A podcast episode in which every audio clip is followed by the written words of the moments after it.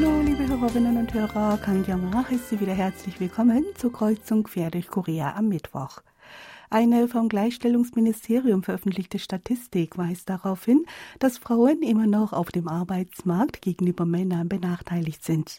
Mehr Frauen sind in unbefristeten Arbeitsverhältnissen beschäftigt und beziehen einen geringeren Lohn. Mit diesem Thema beschäftigen wir uns heute im ersten Beitrag. Danach hören Sie Korea hautnah.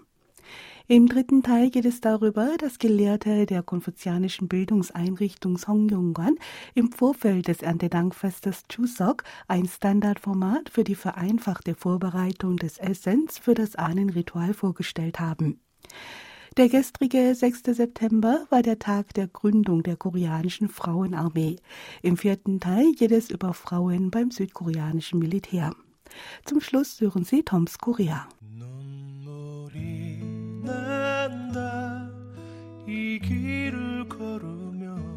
Wir melden uns gleich wieder nach etwas Musik. Hören Sie das Lied Die Liebe entflieht immer wieder, gesungen von Imunse. 붙잡지 못하고 가슴만 떨었지 내 아름답던 사람아 사랑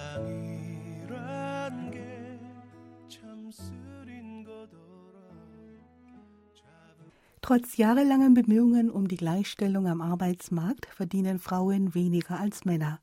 Auch bei der Beschäftigungsquote und den Beschäftigungsformen gibt es noch erhebliche Unterschiede.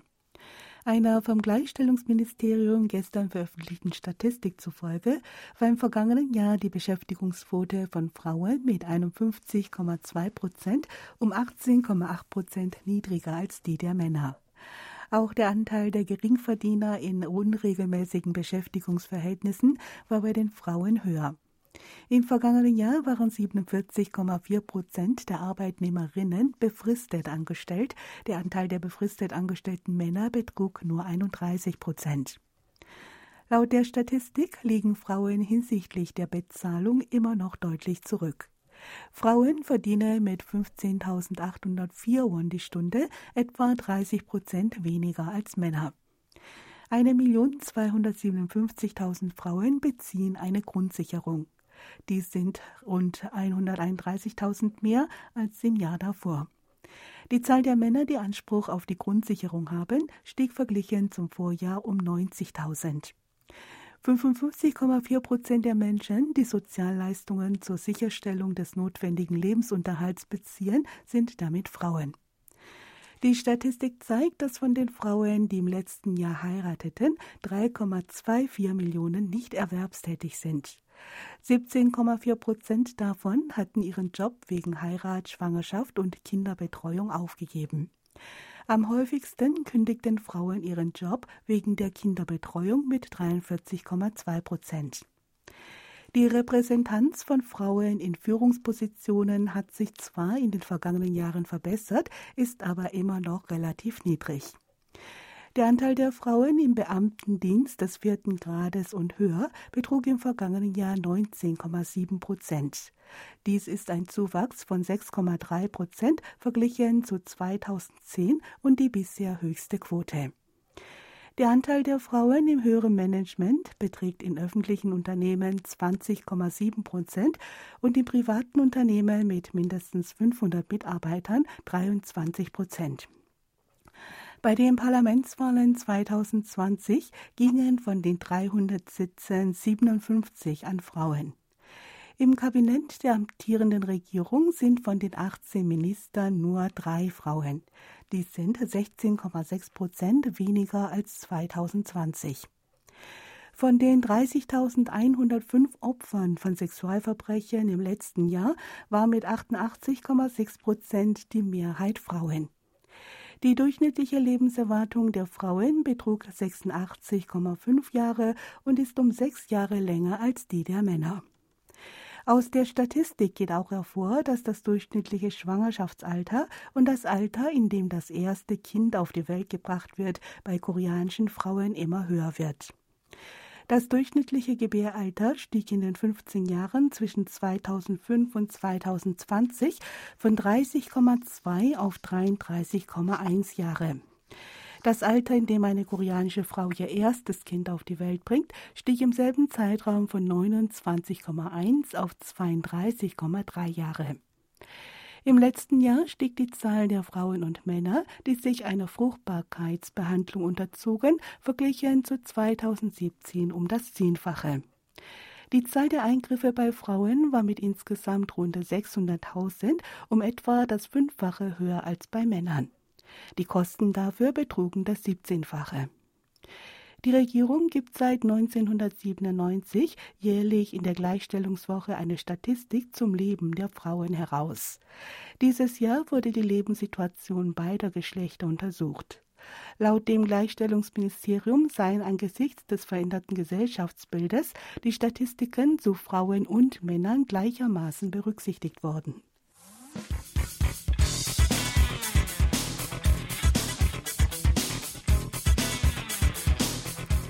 Hören Sie nun Korea hautnah. Heute geht es um eine tragbare Sonnenuhr aus der Zeit des späten Joseon, welche aus dem Ausland nach Korea zurückgebracht wurde.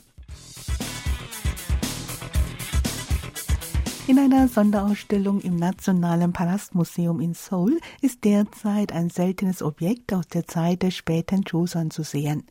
Idong-Wongu, die erste tragbare Sonnenuhr Koreas, wurde im vergangenen März von der Behörde für Kulturerbe und der Stiftung für koreanisches Kulturerbe im Ausland bei einer Auktion in den USA ersteigert.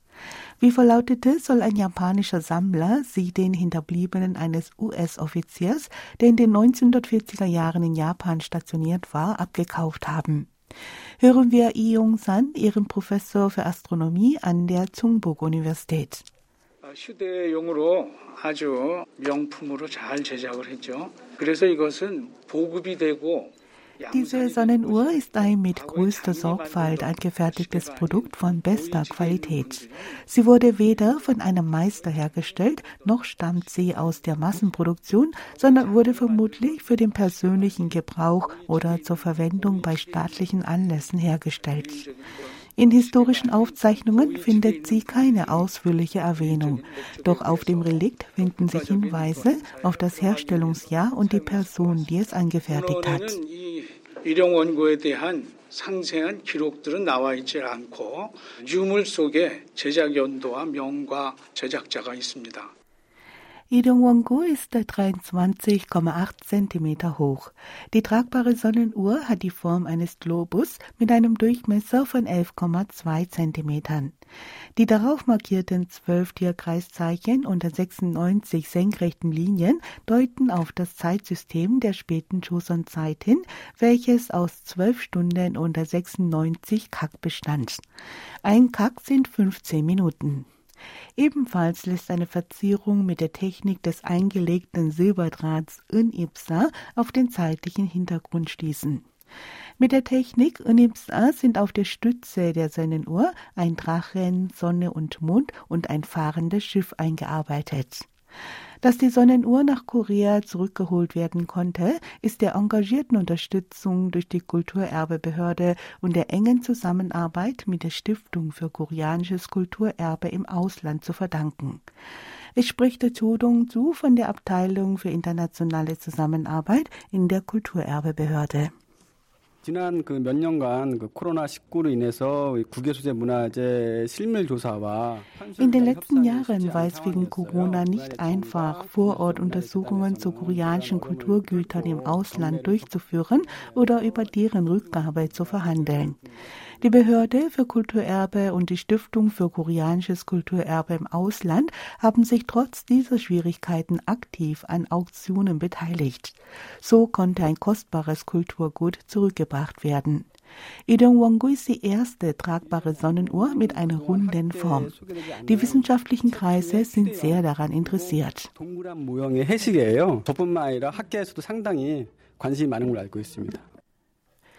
Mit Stand Januar befinden sich schätzungsweise 214.208 koreanische Kulturgüter im Ausland und zwar in 25 Ländern. Die Stiftung für koreanisches Kulturerbe im Ausland hat sich in den zehn Jahren ihres Bestehens beständig darum bemüht, nach Kulturgütern, die sich im Ausland befinden, zu suchen, auf deren Wert aufmerksam zu machen und sie nach Korea zurückzubringen. Hören wir Kang Hesung von der Stiftung.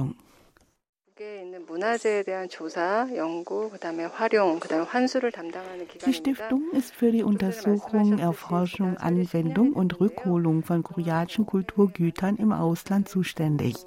In den vergangenen zehn Jahren wurden zahlreiche Einrichtungen im Ausland auf koreanische Relikte hin untersucht. Die Aufgabe unserer Abteilung für Vertrieb und Untersuchung ist es, Kulturgüter aus dem Ausland zurückzuholen und Auktionen im Ausland zu verfolgen.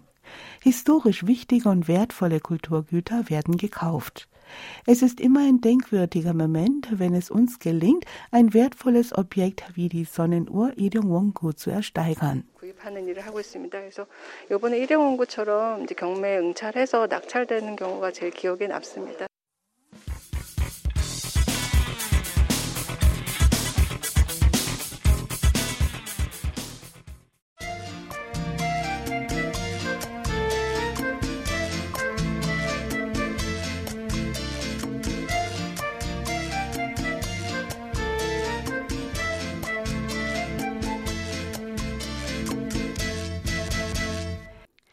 Am kommenden Samstag wird in Korea das traditionelle Erntedankfest Chuseok gefeiert.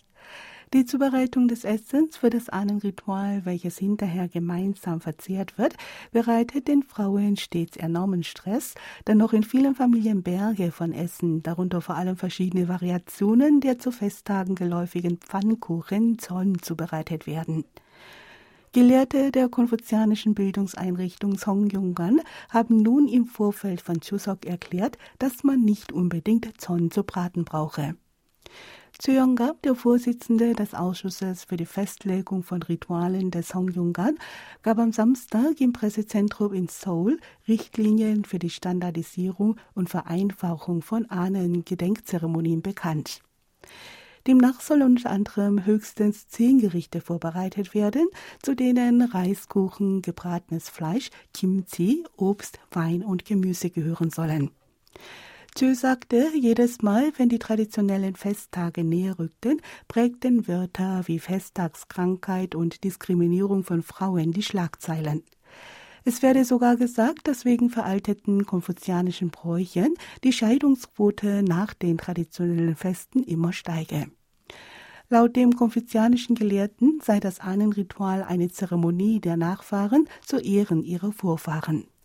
Die Familienangehörigen durften sich dadurch nicht gequält fühlen oder deswegen in einen Streit geraten. Die Konfuzianisten empfehlen, dass der Tisch für das Ahnenritual so einfach wie möglich gedeckt werden solle.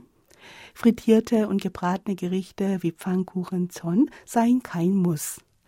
Man dürfe jederzeit damit aufhören, Zorn zu braten, wenn man diese Arbeit als zu anstrengend empfinde.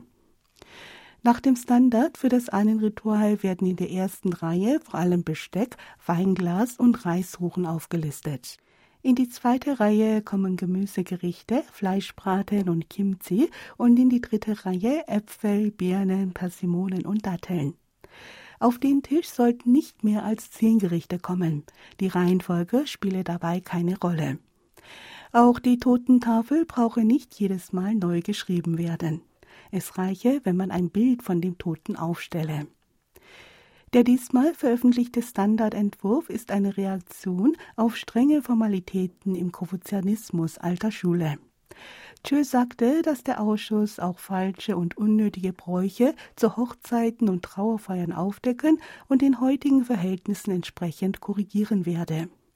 Er sagte, dass der Wunsch, die verstorbenen Vorfahren zu ehren und ihnen Respekt zu erweisen, mit der Zahl der Gerichte nichts zu tun habe. Die Richtlinien wurden aufgrund historischer Dokumente und einer Umfrage bei 1000 Bürgern über 20 Jahren erstellt, welche von Research View vom 28. Juli bis 31. August durchgeführt wurde.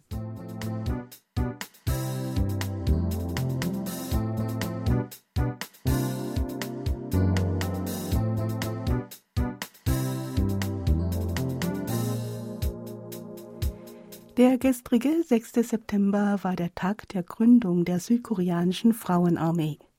Im August 1950 warb die südkoreanische Armee erstmals freiwillige Soldatinnen an, um in dem kurz davor ausgebrochenen Koreakrieg das Truppenkontingent aufzustocken. Der Slogan lautete damals Frauen erheben sich für den freiwilligen Dienst, feige Männer besinnt euch. Wie aus diesem Slogan zu schließen ist, bereiteten dem Militär die Männer, die damals im Koreakrieg der Einberufung mit allen Mitteln aus dem Weg gingen, Kopfzerbrechen. Die nordkoreanische Armee rückte immer weiter vor und die Kriegslage entwickelte sich zum Nachteil des Südens. Für die Verteidigung des Landes wurde jede nur verfügbare Menschenkraft gebraucht, gleich ob Mann oder Frau. Als Freiwillige konnten sich Frauen zwischen 18 und 25 Jahren bewerben, die die Mittelschule abgeschlossen hatten und nicht verheiratet waren. Die Soldatinnen wurden aufgrund einer schriftlichen Prüfung und eines Tests zur Feststellung der körperlichen Leistungsfähigkeit ausgewählt. 2000 Frauen bewarben sich, 500 wurden ausgewählt. Mit diesen 200 Frauen im Mittelpunkt wurde am 6. September 1950 in Busan der Bildungskorps der Freiwilligen Soldatinnen gegründet. Die Gründung des Bildungskorps der Freiwilligen Soldatinnen wird vom Militär als der Tag der Gründung der koreanischen Frauenarmee begangen. Frauen in der Armee gab es zwar schon davor, beispielsweise gab es im Mai 1948 unter den Militärkrankenschwestern die erste Offiziersanwärterin, es war jedoch das erste Mal, dass sich eine ganze Truppe von Soldatinnen zusammengefunden hatte. Die Soldatinnen wurden unverzüglich für die Schlacht am Nakdong-Fluss eingesetzt. Deren Aktivitäten bildeten die Grundlage dafür, dass Frauen beim Militär ihre Rolle ausweiten konnten. 1990 wurde die Frauentruppe aufgelöst, weil man die Trennung zwischen Mann und Frau abschaffen wollte. Seitdem übernahmen Frauen beim Militär verschiedene Aufgaben, wie beispielsweise die des Infanteristen oder in der militärischen Informationsabteilung. 2015 wurde deren Tätigkeitsbereich auf Militärordinariat, Artillerie, Luftschutz und andere Bereiche erweitert. Soldatinnen dienen seitdem nahezu allen Bereichen des Militärs. Auch wurde den Frauen der Weg für die Offiziersausbildung geebnet. 1997 wurde erstmals eine Frau an der Akademie der Luftstreitkräfte zugelassen. Die südkoreanische Militärakademie nahm 1998 erstmals Frauen auf und an der Akademie der Marine werden seit 1999 Frauen zu Offizieren ausgebildet. 2010 wurde an den Hochschulen ein ROTC-Programm für Frauen eingerichtet. ROTC ist ein Ausbildungsprogramm der US-Streitkräfte an Colleges und Universitäten zur Ausbildung von Offizieren. Die Zahl der Soldatinnen hat seitdem beständig zugenommen. Gegenwärtig kommt auf zehn Soldaten eine Soldatin. Ian Song, Forschungsmitglied beim Koreanischen Institut für Verteidigungsanalyse KIDA, veröffentlichte im März einen Bericht, demnach der Anteil der Frauen beim Militär zwischen dem letzten und diesem Jahr von 8,1 Prozent auf 8,8 Prozent gestiegen ist. 1990 betrug der Anteil der Frauen lediglich 1 Prozent. Auch deren Status hat sich deutlich verbessert. Die Militärkrankenschwester Yang Sung-suk wurde 2002 vom Oberst zum stellvertretenden Generalmajor befördert und zur Direktorin der Militärkrankenschwesternakademie ernannt. Yang wurde damit der erste weibliche General seit Gründung des südkoreanischen Militärs im Jahr 1948. Die Marine will ab dem nächsten Jahr erstmals Frauen auf U-Booten einsetzen. Soldatinnen sind jedoch noch vorwiegend für Sonderdienste und in den Bereichen Verwaltung und Technik tätig. In Kampfeinsätzen, die 70 Prozent des Militärs ausmachen, finden sich nur 5 Prozent Frauen.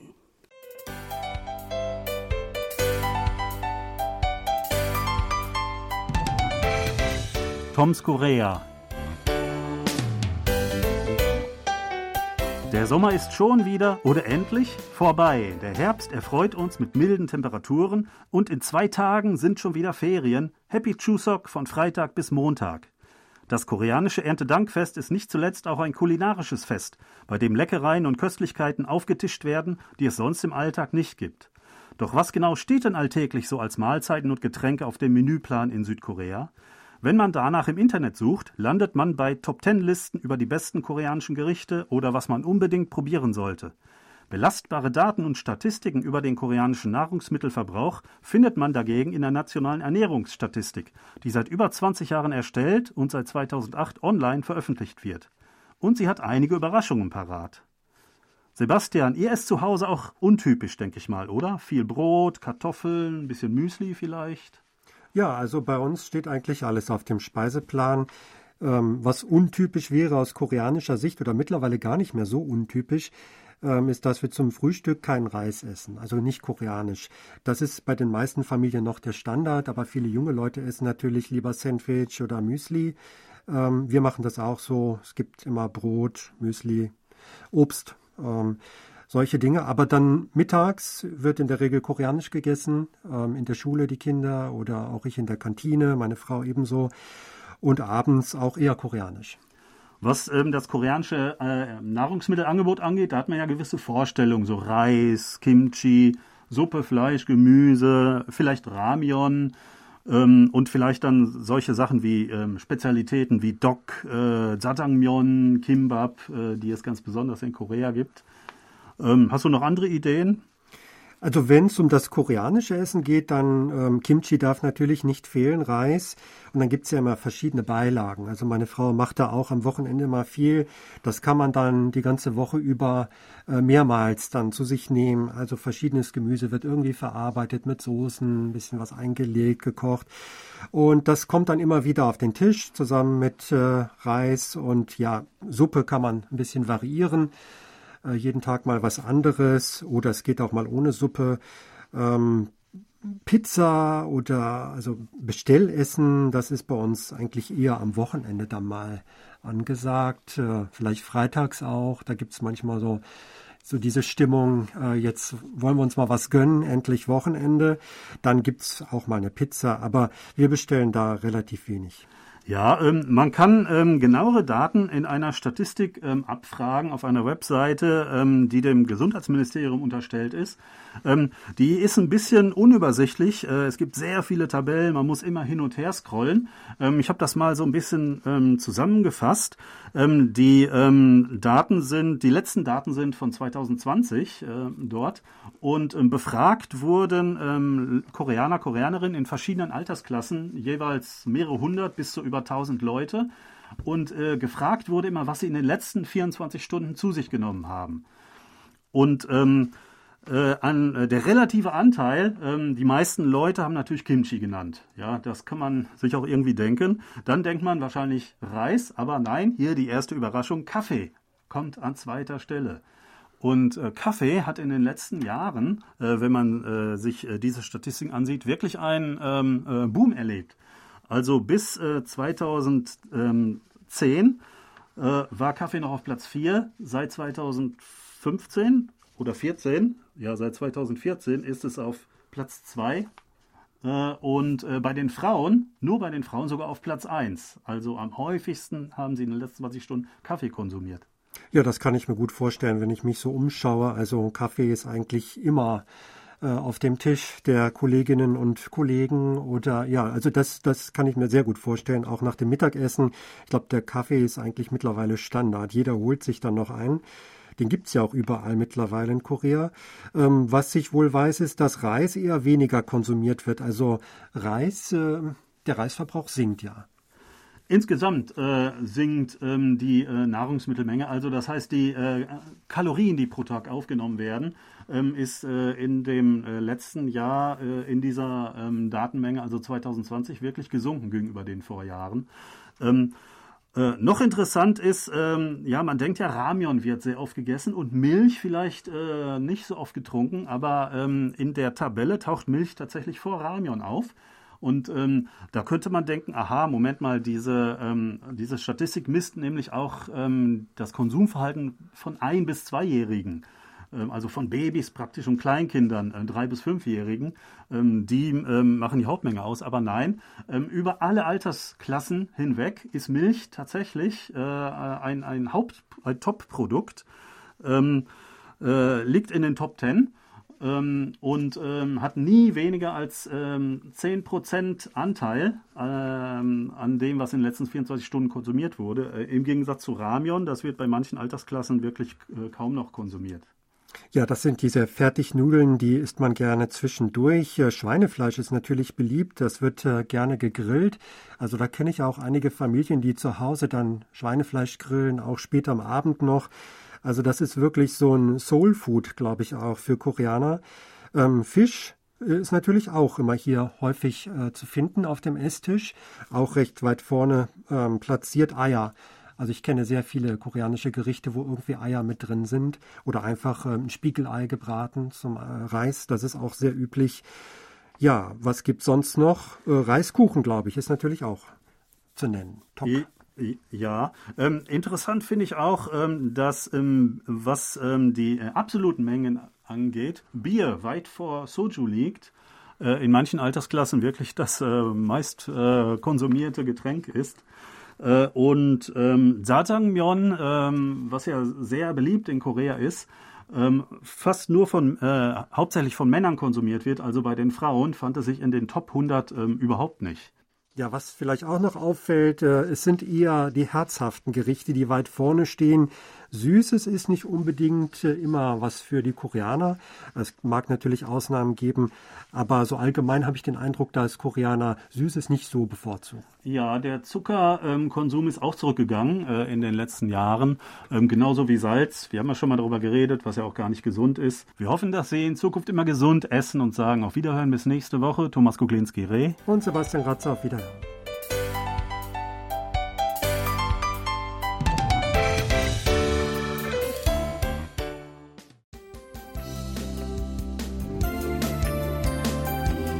War es auch wieder in Kreuz und Quer durch Korea. Ich danke fürs Zuhören und sage Tschüss bis zum nächsten Mal.